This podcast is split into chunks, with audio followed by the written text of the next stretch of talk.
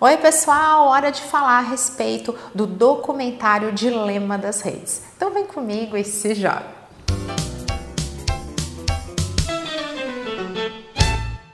O Dilema das Redes é um documentário dramatizado que vai trazer toda aquela pegada Netflix de misturar ficção com essas informações, com diferentes visões, desconstruindo completamente essa questão de vilão e de mocinho. Ele vai apresentar esses profissionais envolvidos na indústria de tecnologia a partir dos seus próprios dilemas éticos e também desafios pessoais, já que eles também sofrem com toda essa situação relativa ao uso de celular, de redes sociais e de um verdadeiro vício. Um dos pontos é justamente nos lembrar que as redes sociais, isso inclui também o WhatsApp, são empresas. Empresas que têm acionistas, que têm metas, que têm toda uma conjuntura comercial e de interesses. E que ao a partir do momento que a gente fala que elas são gratuitas, então tá ali, é só baixar e usar, a gente tá numa questão de, ok, se não é isso que eles estão vendendo, o que que eles estão vendendo? E aí vem o documentário para dizer, estão vendendo você, você é o produto, você é o dado que vai alimentar o modelo matemático baseado em machine learning, aprendizado de máquina, que vai criar uma predição, que vai prever comportamento a partir desse esse volume enorme de pessoas,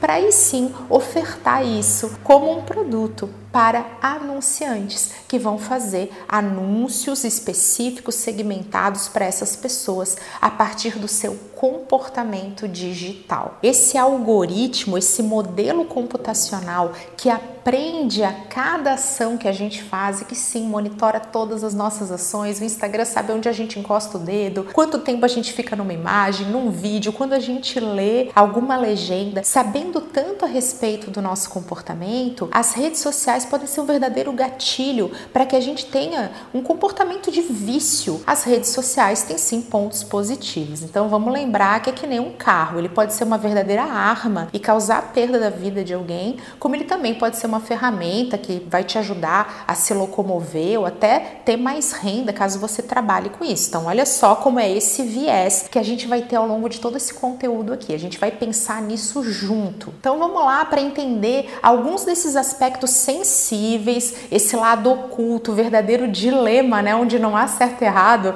o título já entrega a situação que a gente vai encontrar ao longo dessa narrativa. Um dos temas abordados é a situação do fake news. Eu tenho conteúdo sobre isso, mostrando quanto elas são persuasivas. A verdade, ela é desinteressante, enquanto que as notícias falsas são engenhadas, são construídas para serem irresistíveis para gente. Isso acaba levando a uma verdadeira manipulação das pessoas que a gente viveu a partir do escândalo do Cambridge Analytica, para que vocês percebam que não houve vazamento de dados, e sim a utilização de uma forma terrível dos dados que a gente vai lá e bota sim, concordo. E aí, ao invés disso aparecer para que seja recomendado algum produto que a gente tenha aptidão, começou a entrar todo um jogo político e que pode sim levar à manipulação. Então, ele vai justamente falar de um dos aspectos negativos do aprendizado de máquina e desse ambiente tecnológico, que são as verdadeiras bolhas de informação. Só é apresentado a você aquilo que você gosta. O algoritmo aprende as suas preferências. Então, você começa a entender, achar dentro da sua cabeça que, opa, todo mundo pensa igual a mim. Porque olha só, todo mundo vê isso aqui. Só que rede social, internet, vamos falar assim, a gente está diferente. Cada pessoa recebe um tipo de resultado de busca no Google. Cada pessoa vai receber um tipo de conteúdo. O algoritmo trabalha de uma forma muito personalizada. Mesmo que as pessoas que estão tendo acesso, fazendo essa pesquisa, por exemplo, sejam muito parecidas ou estejam na mesma localização, elas vão ter resultados diferentes. O nome disso é bolha. É uma verdadeira bolha de informação que faz com que você olhe só para um lado. Isso vai gerar um cenário que todo mundo aqui vai reconhecer que é o cenário de polarização. A gente está com um momento especial para isso, onde é 8 ou 80, ou é certo ou errado, ou você pensa rosa ou você pensa azul. Tudo que leva ao pensamento crítico, a você ter dúvidas, você falar calma lá, acaba sendo combatido com mais veemência. Esse é um comportamento inerente, presente no ser humano, mas sem dúvida potencializado por esse contexto em que nós estamos sim imersos. Eu quero falar das thumbs do YouTube, a capinha do vídeo do YouTube. Quando a gente faz uma capinha ali elegante, verdadeira, ó, é isso que você vai encontrar aqui, ninguém clica, teu vídeo não é apresentado, as pessoas não interagem. Agora, quando você usa o clickbait, aquela coisa persuasiva, aquela imagem apelativa, aquele título que não tem nem nada a ver com o conteúdo, mas é irresistível de clicar, aí sim todo mundo vai, todo mundo acessa e o teu vídeo é mais mostrado. Esse é o viés e ele leva sim a determinados contextos sendo muito mais mostrados e até algumas formas de preconceito e manipulação de informação. Além desse lado super técnico, a gente tem coisas realmente profundas da nossa sociedade acontecendo e crianças e adolescentes são mais expostos a isso. A gente tem que lembrar que o número de pessoas que se sentem insatisfeitas e ansiosas em relação à sua própria vida só aumenta. E as redes sociais são sim um ponto delicado nisso tudo. Vamos lá, elas não são causa, mas são consequência e nesse ciclo tá tudo interligado. A gente tem esse costume de olhar para o nosso bastidor comparando com o palco da outra pessoa. A gente começa a achar que não é bonito o suficiente porque no filtro tal e esquece que filtro não é verdade, não existe uma pele de filtro. Aquilo ali, gente, é fake, não tem como. Você não pode achar que beleza é um filtro que deixa sua pele sem nada, totalmente lisinha, porque não existem peles assim. Então aqui, ó, celularzinho na mão para ler uma definição de algoritmo que me marcou. Eu nunca tinha conseguido sintetizar isso também. Vou ler para vocês.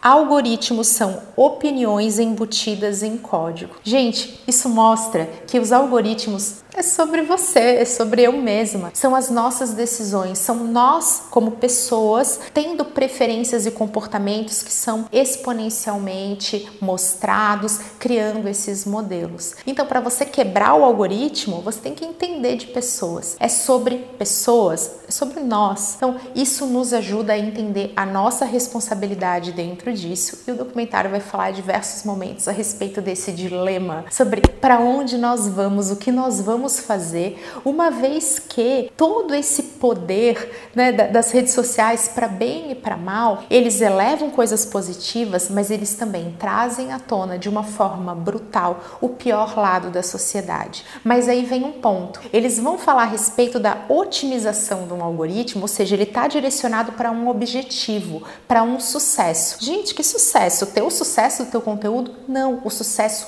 comercial, o sucesso das empresas. E esse é um ponto muito massa que o documentário vai trazer sobre, tá bom, será que é assim? A gente está ali utilizando e tanto se fala de inclusão digital, pouco se fala de educação digital, a gente não lê termo de uso, a gente nem entende nada de inteligência de máquina, mas a gente está usando isso. Isso está presente no nosso dia a dia. A gente faz buscas no Google e será que a gente já parou para pensar que o resultado que a Camila recebe pode ser diferente do seu? Será que isso tá tão transparente pra gente? E na hora de lembrar que tudo isso está ali ligado a uma empresa que dá lucro, que tem um interesse comercial. Como é que fica essa questão? Eu já falei para vocês a respeito de ter dúvidas, não ter respostas prontas e de como que às vezes a gente segue por um caminho, precisa ajustar no meu conteúdo sobre por que eu evito mostrar minha filha nas redes sociais, que tem sim a ver com todo esse aprendizado de máquina também, e sobre nós estarmos aprendendo enquanto usamos. Lá no MIT, onde eu estudei, muito se discute a respeito dessa regulação. Quem é que vai regular? Então a gente falou desse dilema ligado às empresas, ao interesse comercial. Então quem deveria regular é o governo? Eu, Camila, pessoalmente, não sei se eu confio tanto no governo para decidir a minha vida, mas também tomar decisão baseada somente em mim seria muito fora da realidade, ainda que eu tenha um contexto na qual eu trabalho com isso, eu estudo isso, é muito mais fácil para mim compreender e tomar decisões a partir disso tudo. E é assim que eu quero encerrar esse conteúdo para vocês levando a uma outra frase que eu achei incrível a respeito de pensamento crítico. Ao longo do documentário vai ser falado que a crítica é o que leva a uma solução melhor. Não é sobre reclamar nem ser pessimista, é sobre você olhar para uma situação e se questionar e querer saber, ter uma curiosidade.